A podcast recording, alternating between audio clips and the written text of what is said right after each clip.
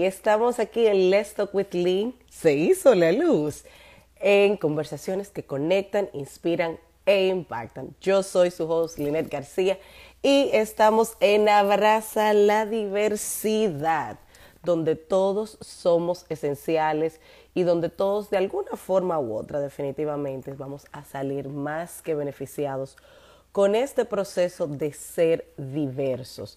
Y ya se va a conectar nuestra invitada de hoy.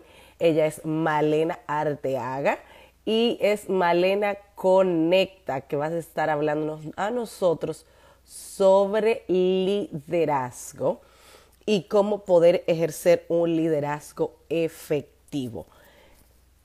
Todos somos líderes, todos impactamos y de una forma u otra influenciamos a los demás definitivamente en nuestro accionar y en donde nos encontramos. Ya está nuestra invitada acá, Malena Arteaga, que va a estar compartiendo con nosotros ejerciendo mi liderazgo.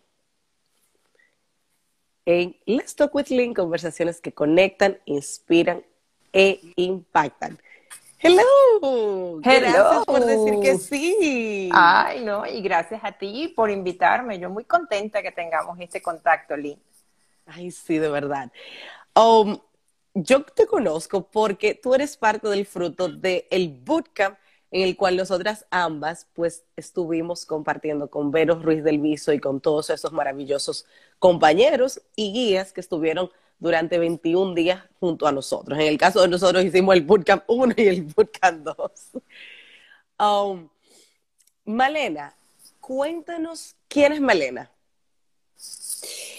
Bueno, eh, soy venezolana, Linet. Estoy aquí en Caracas, Venezuela. Y te cuento, pues, que tengo ya, eh, digamos, más de 20 años, 25 años en el mundo de la consultoría y en la asesoría de organizaciones.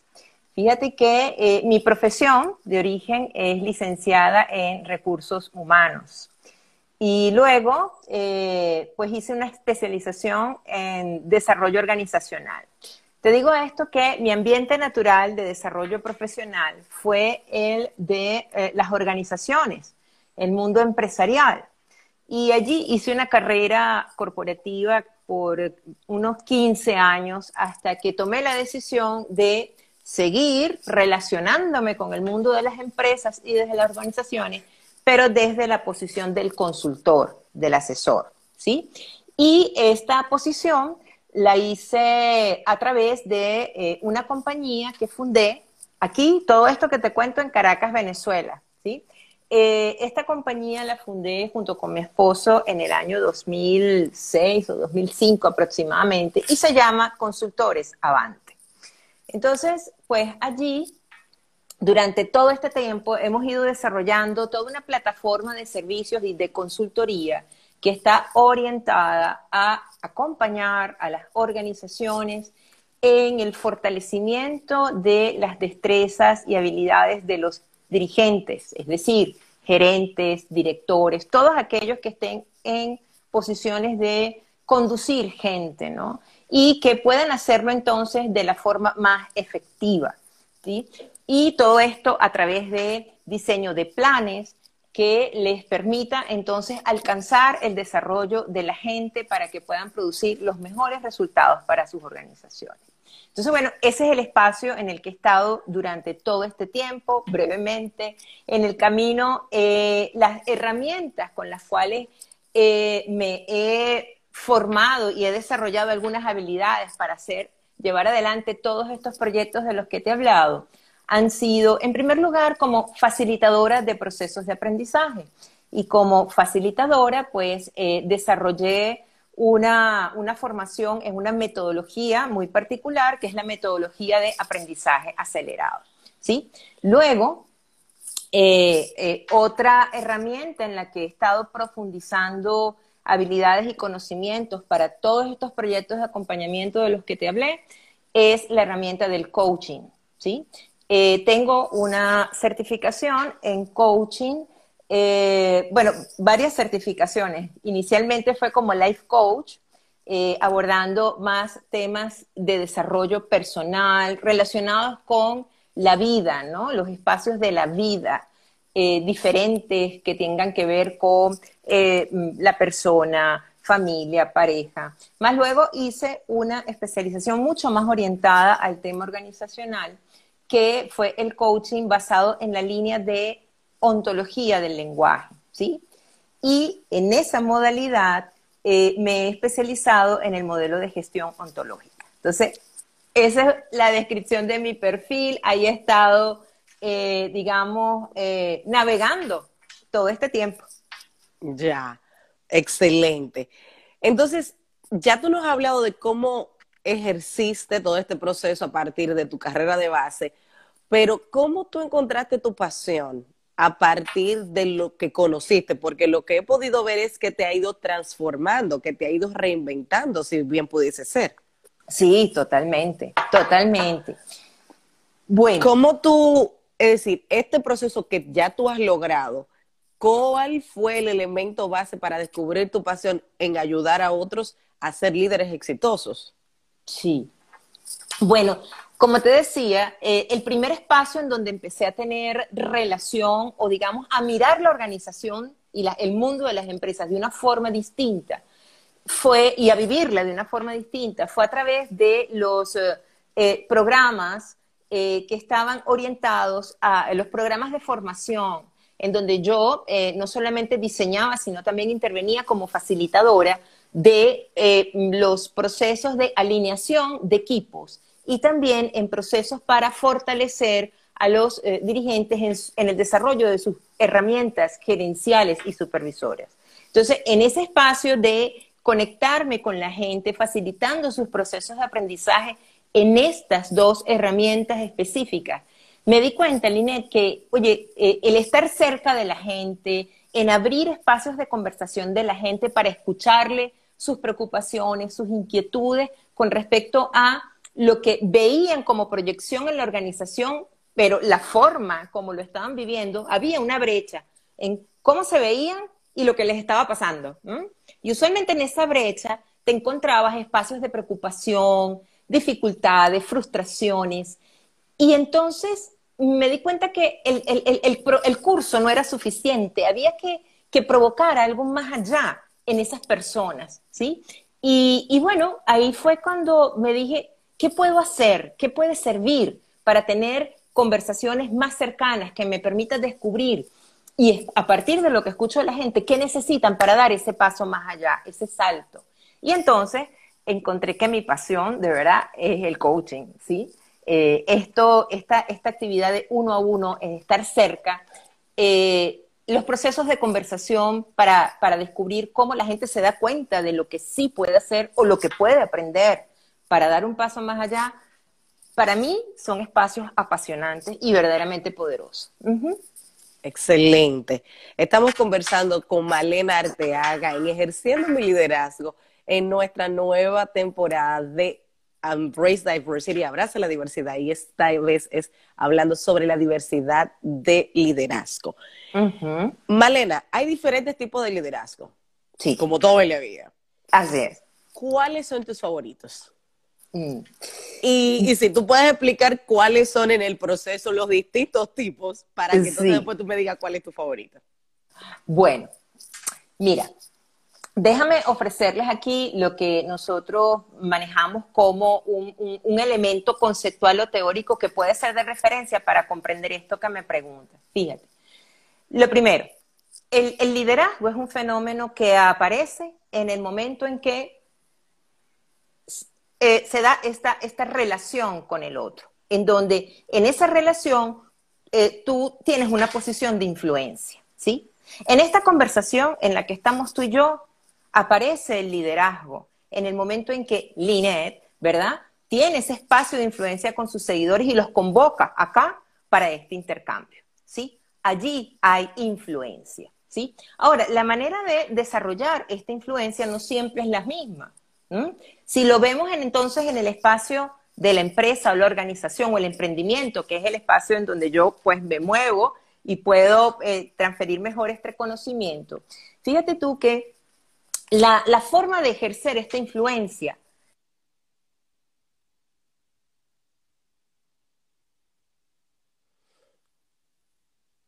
Estamos conectando con Malena, que nos está hablando de los diferentes tipos de liderazgo y específicamente de sus favoritos, en los cuales todos ejercen influencia.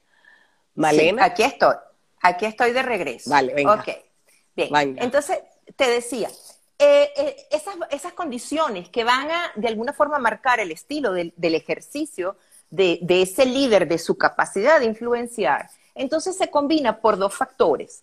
Un factor es el de la motivación o el entusiasmo que tenga ese liderazgo, ese, ese seguidor en el momento de la relación con el líder. ¿Qué tan entusiasmado se siente con la organización o en la relación que tiene con el líder? Y la segunda condición tiene que ver con el nivel de desarrollo de las habilidades o competencias que tiene ese seguidor para llevar adelante la tarea que el líder le encomienda.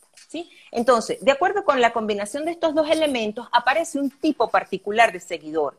Y es a partir de allí que entonces el líder empieza a generar un, estilo de influencia en la relación con ese seguidor. Entonces, fíjate, básicamente existen cuatro estilos en función de la combinación que te acabo de, indicar.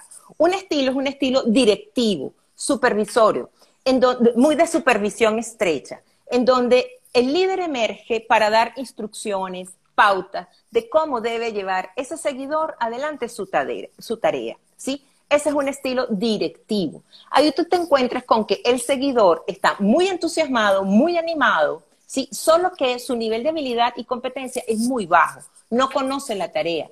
Ahí el seguidor tiene que ser un buen aprendiz, ¿sí? Es el que se deja guiar por su líder para, para que pueda incorporar las habilidades que necesita para hacer la tarea. Luego tienes un estilo que es un poco más eh, abierto, es un estilo más orientado al desarrollo, no al aprendizaje, sí al desarrollo de ese seguidor. Digo que no hace tanto énfasis en el aprendizaje porque se supone que ya este seguidor superó su curva de aprendizaje, ya ha desarrollado algunas habilidades, solo que su entusiasmo no es el mismo que al inicio. Empieza a ser variable. Unos días está arriba, otros días está abajo. Digamos que es este que ya tiene un tiempo en la organización y se encuentra como que mm, hay cosas que eh, se le acabó el enamoramiento, se le acabó el encantamiento, ¿sí? Del inicio, ¿no? Entonces allí el líder tiene que estar muy atento en cuáles son esos factores que están afectando el entusiasmo. Las conversaciones con ese seguidor son distintas. Son conversaciones más del approach de escuchar, eh, cómo te sientes, qué te está faltando, en qué te puedo apoyar. Hay mucha escucha por parte del líder, ¿sí? Y sobre todo, muy activo para entregar feedback. ¿Bien? La, la, retroalimentación ahí es muy básica. Muy importante, es muy importante que el líder desarrolle habilidades para preguntar, indagar y también para escuchar. Y a partir de allí poder generar espacios de retroalimentación que permitan que ese seguidor se reconecte, ¿sí? Con los propósitos, ¿bien? Ese es el segundo estilo. Luego tienes un tercer estilo en el que eh, este, eh, el seguidor te encuentras que eh, su entusiasmo y su motivación, primero, ha desarrollado una habilidad importante, tiene conocimiento profundo de qué es lo que tiene que hacer y cómo moverse en la organización, ¿sí? Más su eh, mm, entusiasmo es variable. Puedes encontrarte que en ocasiones está muy comprometido y muy entusiasmado y en otras ocasiones no sabes si puedes o no contar con él.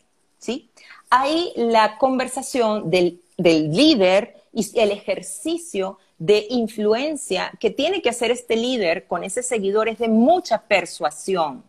Bien, es de mucha conversación, de eh, descubrir qué necesita este seguidor para comprometerse con los proyectos, ¿Qué es lo que le está faltando para, eh, digamos, fortalecer su compromiso con la organización y con los proyectos con los cuales está siendo, a los cuales está siendo convocado?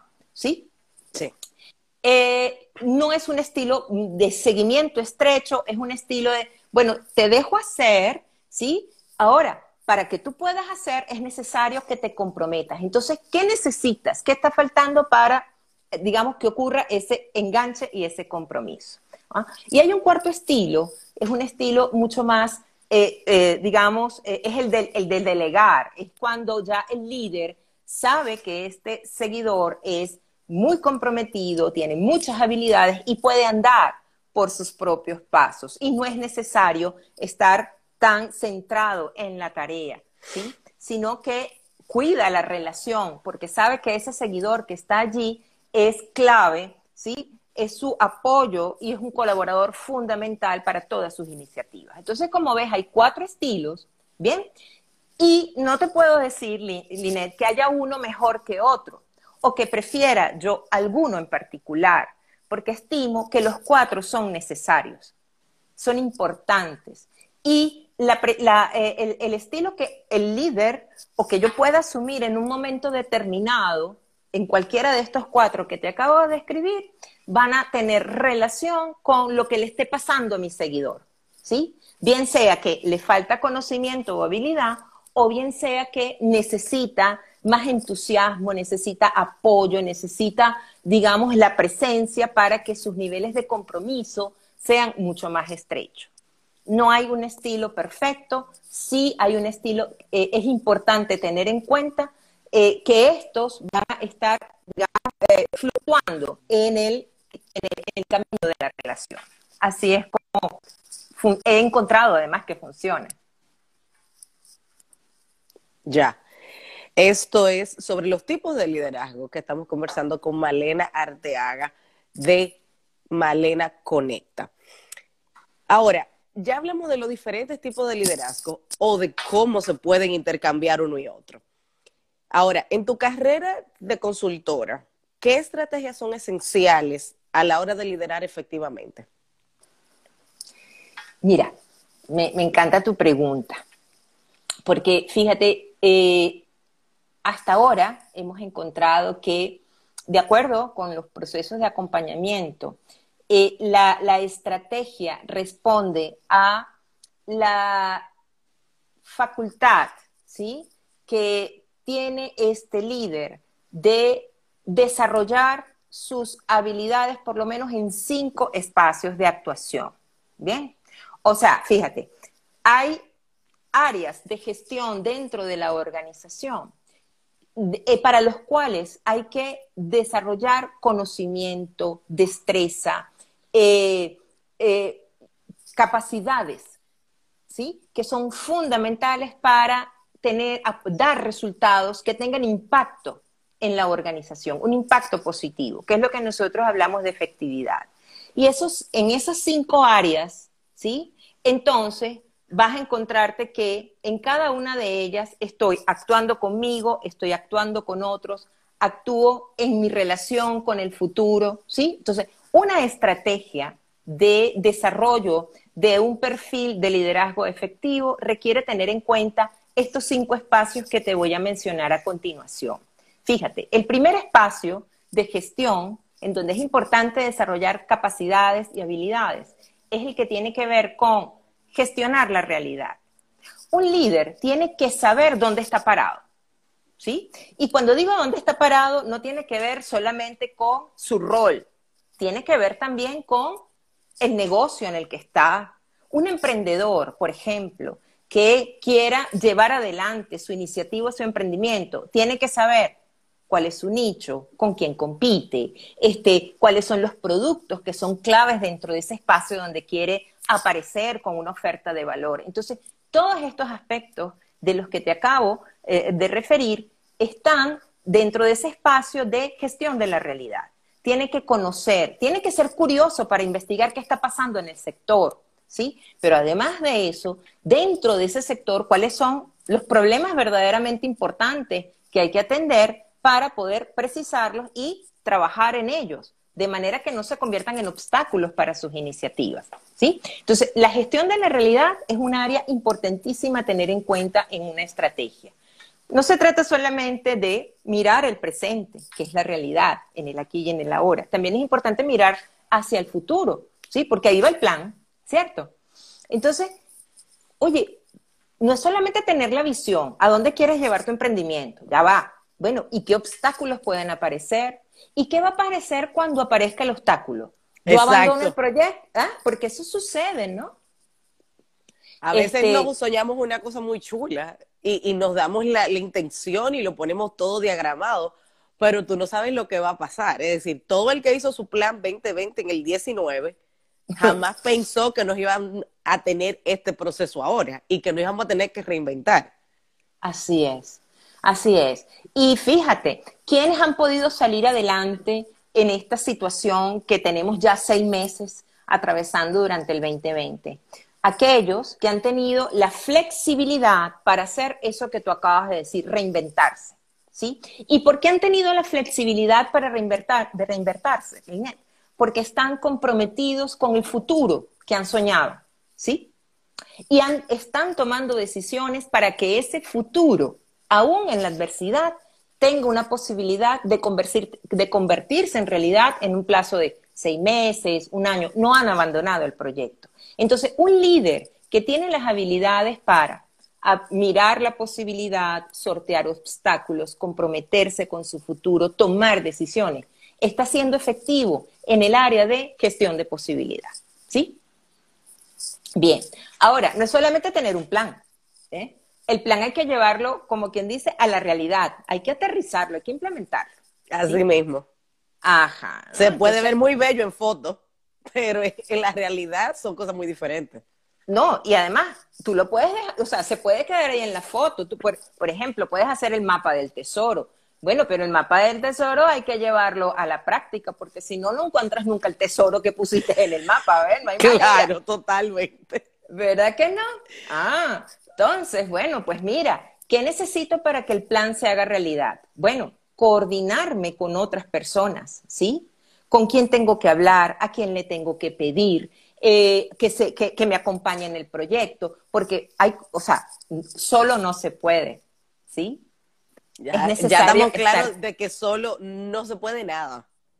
es, muy difícil, ¿no? ¿No? Eh, eh, es como la escultura esta del hombre que lleva por sí solo el peso del mundo sobre sus hombros, ¿sí? No hay posibilidad de movimiento.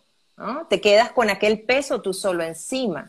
Bien, entonces, ¿qué es importante cuando se trata de llevar adelante en plan? Coordinar las acciones que son necesarias, ¿sí? ¿Con quién? Bueno, en el caso de un líder, un emprendedor, un empresario, bueno, con sus seguidores, sus colaboradores, asociados, eh, gente que esté sumando y que esté convocada a ese proyecto, ¿sí? Entonces, ¿eso qué requiere? Hacer pedidos, también hacer algunas propuestas, algunas ofertas. Eso que requiere además, requiere que todo lo que yo estoy haciendo tenga relación con el resultado que percibo. O sea, ¿y esto qué quiere decir? Una energía enfocada. El que se dispersa pierde. ¿Bien? Entonces, este es el dominio de gestión que tiene que ver con la coordinación de acción y de resultados. Fundamental. Acción enfocada, ser muy claro en a quién le tengo que pedir y qué ofertas tengo que hacer para convocar los, eh, digamos, las voluntades que sumen a ese plan que ha sido diseñado. Te he nombrado ya tres, Linet. Me faltan dos. El siguiente, y en donde tú tienes una habilidad indiscutible, la gestión de las relaciones. Tú, aquí aparece, mira, un líder, un líder efectivo es un networker, así como tú. ¿Qué hace? Bueno, empieza a tejer relaciones a su alrededor, ¿sí? Que estén eh, sumando y que sirvan de esa red que lo sostenga, ¿bien? En el camino de llevar adelante ese proyecto, ¿no? Y en ese networking están sus propios seguidores, pero también hay gente, eh, digamos, por ejemplo, familiares, eh, eh, amigos relacionados, es decir, gente que tú convocas y que sabes que sus talentos o eh, de alguna manera eh, sus iniciativas pueden sostener ese plan que estás llevando adelante. ¿Bien? La capacidad de hacer relaciones que son productivas para ese plan o ese proyecto que está llevando adelante. ¿Bien? Y luego está la capacidad de gestionar su propio aprendizaje. Y esto es tan importante, Linet, porque fíjate, así como el líder se da cuenta que solo no puede, un líder efectivo también tiene que darse cuenta que no sabe y que necesita aprender. ¿Eh? Y eso requiere de mucha humildad y eh, de, mucha, de mucho coraje también, porque en ese espacio es cuando aparece la posibilidad de que otro lo pueda enseñar. Por ejemplo, un mentor. ¿Sí? Ahí es que sale el proceso de, de, yo como líder buscar a alguien que sepa más dentro del nicho de mercado en el que, me, el que me quiero especializar o el que me quiero volver experto.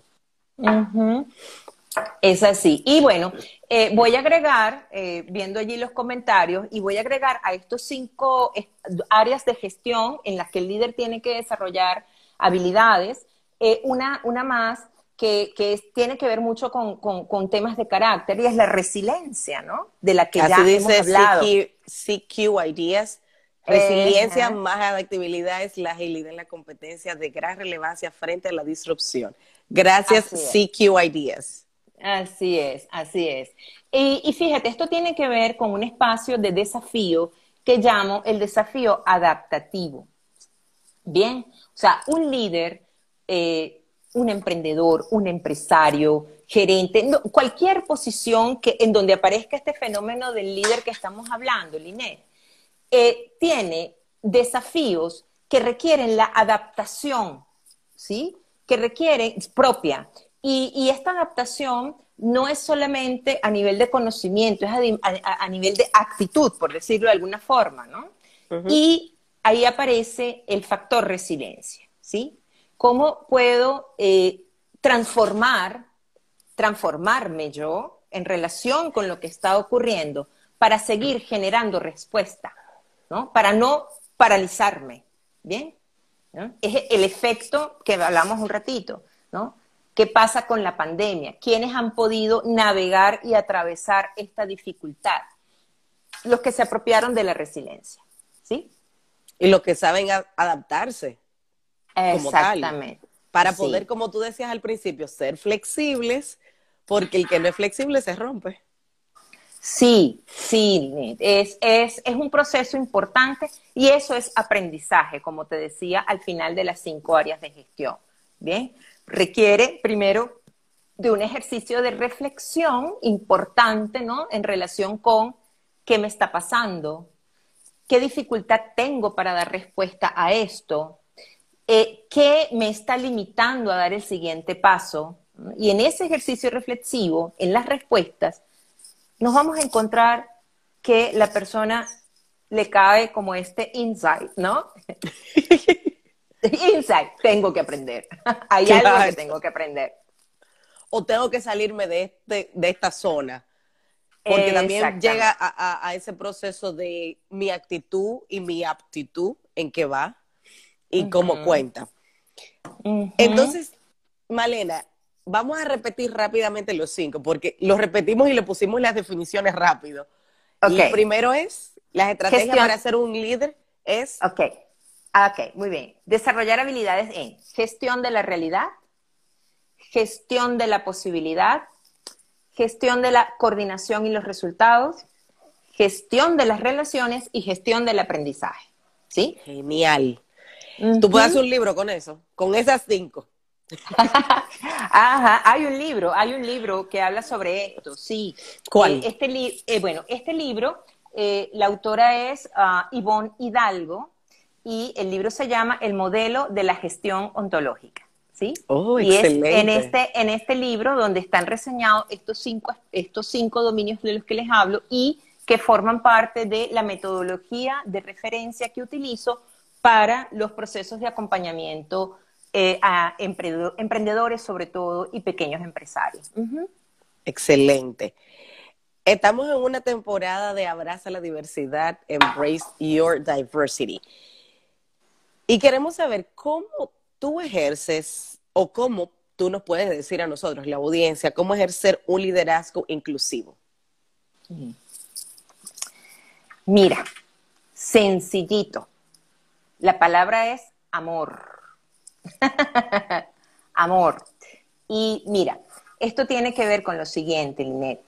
Eh, fíjate, el amor, y aquí voy a entregar una, un, concepto que fue eh, elaborado por Humberto Maturana. Humberto Maturana es un autor chileno, biólogo, que ha tenido una influencia muy importante eh, en esto de eh, la línea del coaching ontológico de la que yo vengo trabajando. ¿sí? Y Humberto, desde la perspectiva de la biología del ser humano, define el amor de esta manera. El amor es esa capacidad de aceptar al otro como legítimo otro que es. Esa es la interpretación que nos ofrece Humberto Maturana. Y pues mira, eh, yo creo que las palabras hablan solas, ¿no? Eh, fíjate que él habla de aceptar y no habla de tolerar.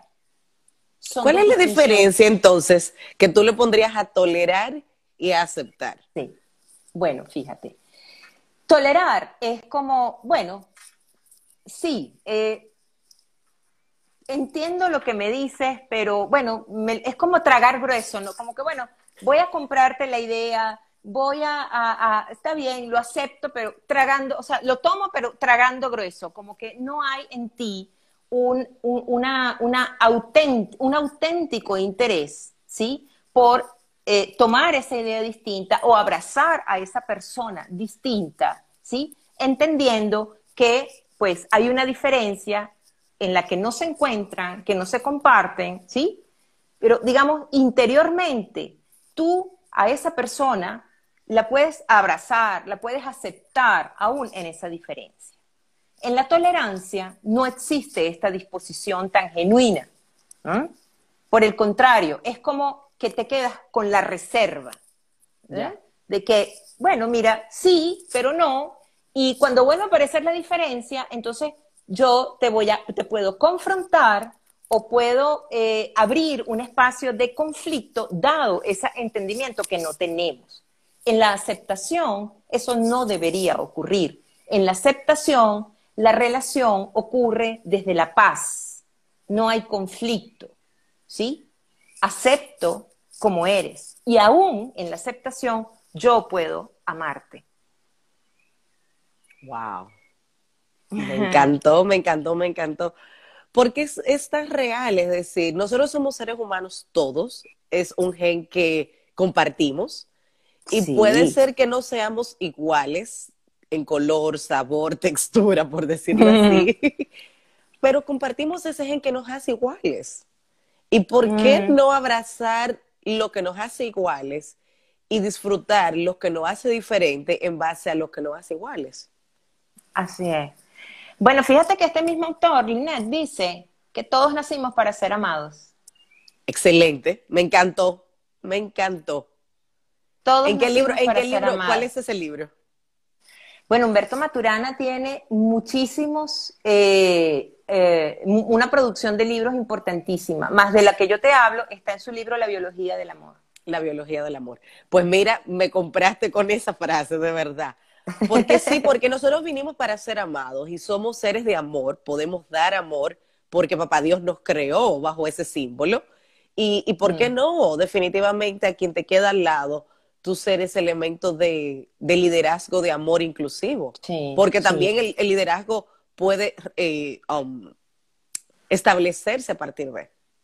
Pero es que es fundamental, Inés, porque imagínate, o sea, los seguidores, ¿no? O sea, todo lo que aparece en ese espacio de relación con el líder, ¿cuántas personas se van a parecer a él?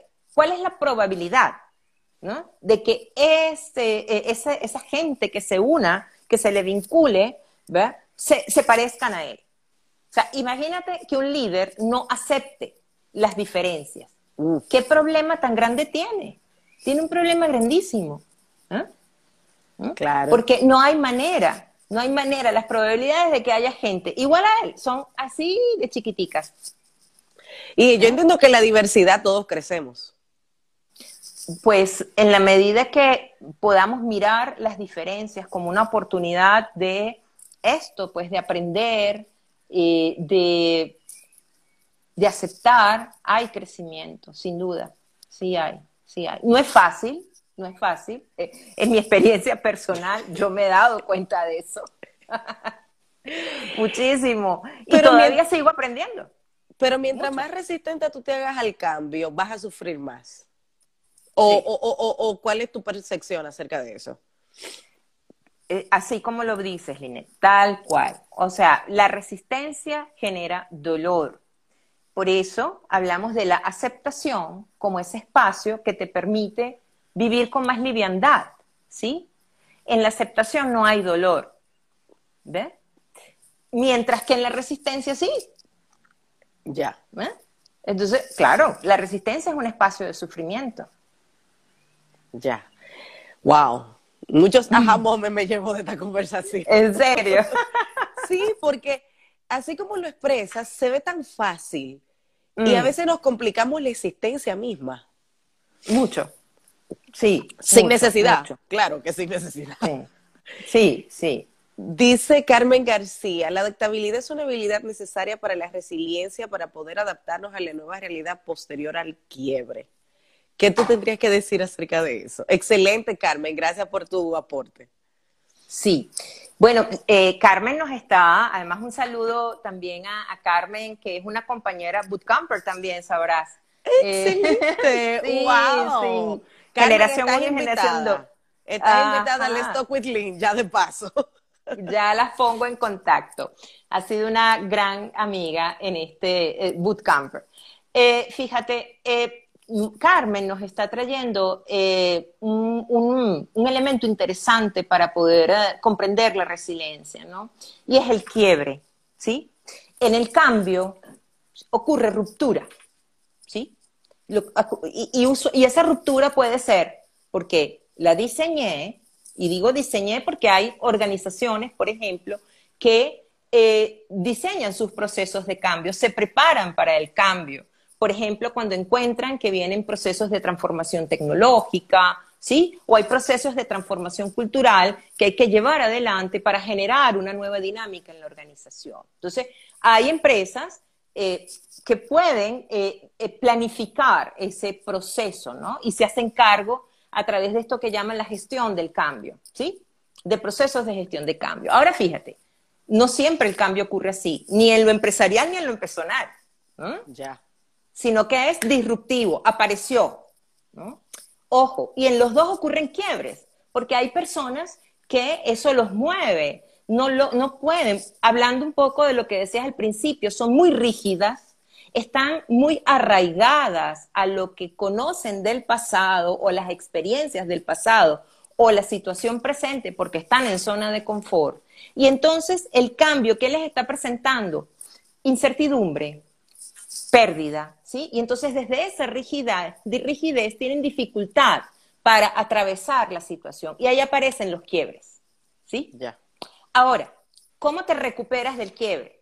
Porque Excelente. te puedes recuperar. Excelente enfoque. ¿Cómo nos recuperamos del quiebre? Ok, entonces fíjate, aparece este concepto de la resiliencia, por ejemplo, ¿no? Eh, y es eh, desarrollar una mirada distinta en relación con ese cambio, ¿sí? Porque si cambio la mirada, yo puedo relacionarme de una forma distinta. Por ejemplo, si el quiebre tiene que ver con mi incertidumbre, porque yo necesito tener control, saber respuestas, bueno, ahí empezamos a trabajar la flexibilidad, ¿sí? ¿Qué quiere decir esto? Bueno, mira, ¿qué pasa si eh, empieza, empezamos a definir espacios de control? ¿Qué es lo que sí está en tu espacio de influencia? Que sí puedes, de alguna manera, eh, tener eso, influencia sobre eso, lo puedes manejar, lo puedes disponer, ¿sí? Por ejemplo, en el contexto del coronavirus, ¿qué es lo que sí está en tu espacio de influencia? Cuidarte, tomar previsiones, eh, mantener las reglas de, eh, que, nos, que nos han indicado en relación con higiene, distanciamiento social. ¿Sí lo es? O sea, dentro de todo este cambio que me ha dejado desorientado, eh, ¿qué sí puedo hacer? Bueno, cuidarme. ¿Qué otras cosas puedo hacer? Oye, puedo establecer nuevos espacios de relación. Y entonces aquí está todo el mundo virtual que ha aparecido con esta posibilidad tan maravillosa que tú y yo estemos conectadas hablando, tú desde Seattle y yo desde aquí, desde Venezuela. ¿Sí?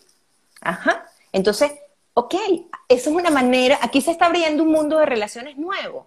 Y qué chévere que nos, estamos eh, aproximando de esta manera, porque aparece nuevo mundo, aparece nueva posibilidad, ¿sí? Entonces, salir del quiebre requiere de mí cambiar estos pensamientos, ¿sí? Por pensamientos que me coloquen en la apertura de posibilidades, ¿sí? Y que me coloquen, me coloquen también en una emoción de entusiasmo, de, de, y, y, y de hasta ambición, ¿no? Porque tú me hablaste, Malena, vente, vamos a conversar, te invito a mi espacio. Y yo inmediatamente me miré una posibilidad inmensa de decir, qué chévere, porque voy a hablar con Linet, que tiene seguramente un espacio de relación grandísimo. Entonces, yo no estaré hablando solamente para Venezuela, estaré hablando para muchos, ¿sí? Esa es la ambición y ese es el entusiasmo, ¿sí? Y eso es lo que me permite hacer declaraciones poderosas. ¿Ves? Y ahí aparece un lenguaje distinto. ¿Cuál es la declaración poderosa? Por ejemplo, Linet, sí acepto tu invitación porque quiero explorar contigo mundos más grandes en el que me encuentro ahora. Excelente. Y eso tiene que ver con un cambio de pensamiento. Totalmente, sí. Que se va a reflejar en algún momento en mi cambio de liderazgo o en mi ejercicio dentro del liderazgo. Sí. Fíjate, Linet, que uno de los fundamentos de, este, de esta herramienta y esta línea de trabajo que yo uso con el coaching es que nosotros miramos al individuo en, eh, como operando en un solo sistema que tiene tres componentes. Son tres componentes que van juntitos, de la mano, no van por separado. Decimos que van en coherencia. Y esos tres componentes son lenguaje, emoción y cuerpo. ¿Sí? Oh, Entonces, para, para que, eh, fíjate, el lenguaje que es aquí, lo que está operando en esta cabecita, y que yo lo expreso a través del lenguaje. Entonces, si yo provoco un cambio en mi emoción y en mi manera de hacer, entonces yo seré capaz de decir cosas distintas, ¿no? O de pensar cosas distintas y decir, ¿sí? Entonces, ahí está. Entonces, cuando yo me pesco, eh, me, encuentro eh, apesadumbrado, eh, sumido en pesimismo o me encuentro muy resentido. Ahí estoy tomado por un estado de ánimo particular. Y si estoy resentido o estoy, eh, eh, digamos, resignado, hay cosas que yo no puedo hacer. Te bloqueo. Estoy bloqueado. O lo que hago tiene muy poco impacto o pocos niveles de efectividad en mis resultados. ¿Ah? Entonces, ¿qué es importante? Hey, reflexionar qué hace que yo esté allí, qué es lo que estoy pensando, que me tiene atrapado en un cuerpo que no me permite moverme o, son, o, los movimientos no son hacia donde yo quiero llevarlo. Y qué es lo que me impide cambiar este estado de ánimo. Te vas a encontrar que hay una manera muy, muy particular de mirar el mundo en ese momento. Cambio la mirada, cambio el estado de ánimo, cambia lo que hago. ¿Sí? Entonces, es como una secuencia. exacto. Y si cambio lo que hago, mi estado de ánimo también cambia y soy capaz de decir cosas distintas. Es decir, los soy capaz van de... a cambiar. Exactamente. Eso, ahí va. Entonces, es, es, una dinámica cuerpo, emoción y lenguaje en donde permanentemente estamos mirando al individuo y ver, como quien dice, dónde está el fallo, buscar el fallo, ¿no? Y entonces, donde veo el fallo, intervengo. ¿Para qué? Para provocar una mirada distinta y en consecuencia una, un, hacer y una emoción diferente. Eso es como ser, hacer y tener. Ahí vamos. Ahí vamos. Malena, cuéntanos de tu plataforma, Consultores Avante. ¿Qué tiene para nosotros para lograr, aprender a lograr ese éxito en nuestro liderazgo? Bien, Consultores Avante en este momento, bueno, les invito a visitar la página que tenemos en, en, pleno, en plena actualización, ¿sí? Este, pero de igual forma van a encontrar algunas referencias en relación con lo que estamos haciendo. Eh, fíjate, hay, digamos, tres ah, productos o tres áreas, no vamos a decir productos específicos, pero sí tres áreas de trabajo importantes. El primero es el que tiene que ver con el acompañamiento a emprendimientos. ¿Sí? Entonces, ahí tenemos todo un modelo para poder llevar al emprendedor al desarrollo de planes de su idea o de ese proyecto y también poder identificar con este emprendedor en el proceso cuáles son las acciones necesarias para que el emprendimiento se materialice y pueda ser exitoso. ¿Sí? Esa es la, eh, la primera área de trabajo.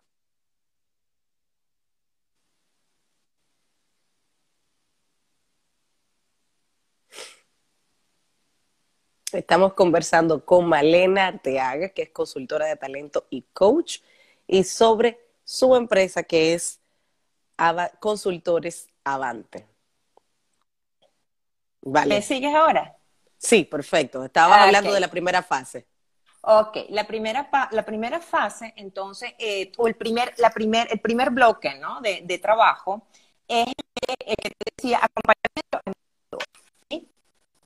Luego, hay otro bloque que tiene que ver con los procesos que están vinculados con eh, el diseño y eh, la planificación organizacional. O sea, cómo ya este emprendedor, una vez que la idea está materializada, cómo lo podemos acompañar ¿sí? a llevar a su emprendimiento a un siguiente nivel.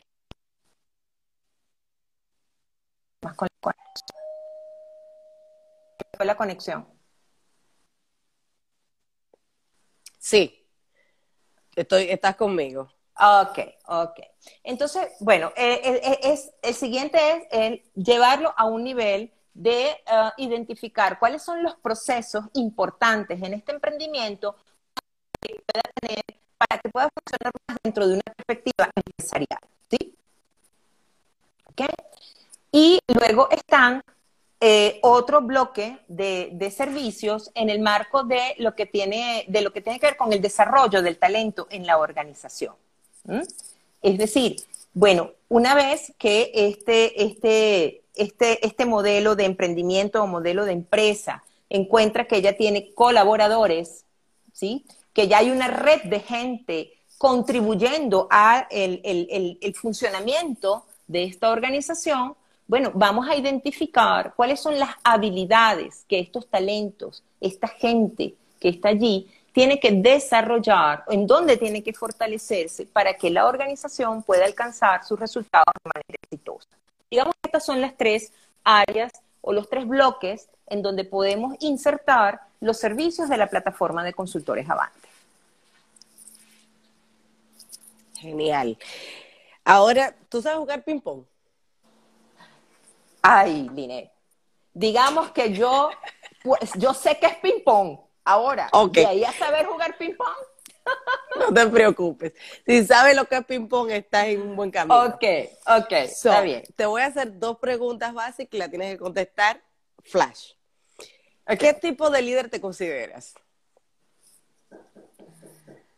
Mm, una líder que acompaña, una líder más eh, orientada a desarrollar y acompañar aprendizajes. Perfecto. Ahora, mencióname tres de tus líderes que te inspiren. Ah, bueno, mira, te voy a hablar de. Me encantan mujeres como, por ejemplo, Michelle Obama. Bueno. Me gusta el estilo de Michelle. Eh, me gusta el estilo de influencia de una speaker, una motivadora que sigo que se llama Brené Brown, que oh, habla mucho, que habla muchísimo de, la valentía y el coraje. Me encanta la propuesta que trajo Brené Brown, ¿sí? A este, a este mundo recientemente. Sí, porque poca gente hablaba, hablaba de eso, ¿sabes? Y ella lo ha puesto con una firmeza. Sí, me encanta lo que hace ella. Además que tiene un estilo chéverísimo. Me encanta su estilo. Y pues eh, te voy a decir que hay una persona que a mí me impactó muchísimo por su, por su influencia, por su nivel de conocimiento. Ya esto es muy particular y se llama Ivonne Hidalgo. Oh. Ivonne Hidalgo, que es la autora del libro que mencioné al inicio y que fue mi inspiración para estar hoy día yo haciendo lo que estoy haciendo como, como empresaria, como líder sí, y como coach. sí, esas tres mujeres. Excelente. Entonces, dentro de mi nota tengo, porque ya se nos fue el tiempo y volvió. ¡Wow! ¡Qué rápido! Y me encantó. ¿Qué consejo final nos darías para nosotros poder ejercer un liderazgo exitoso y que se podamos ser lo más diversos posibles e inclusivos? Mira, hay una palabra, hay dos palabras que dejo para, para todos los que nos están acompañando hoy. Y esas palabras son autenticidad y aceptación.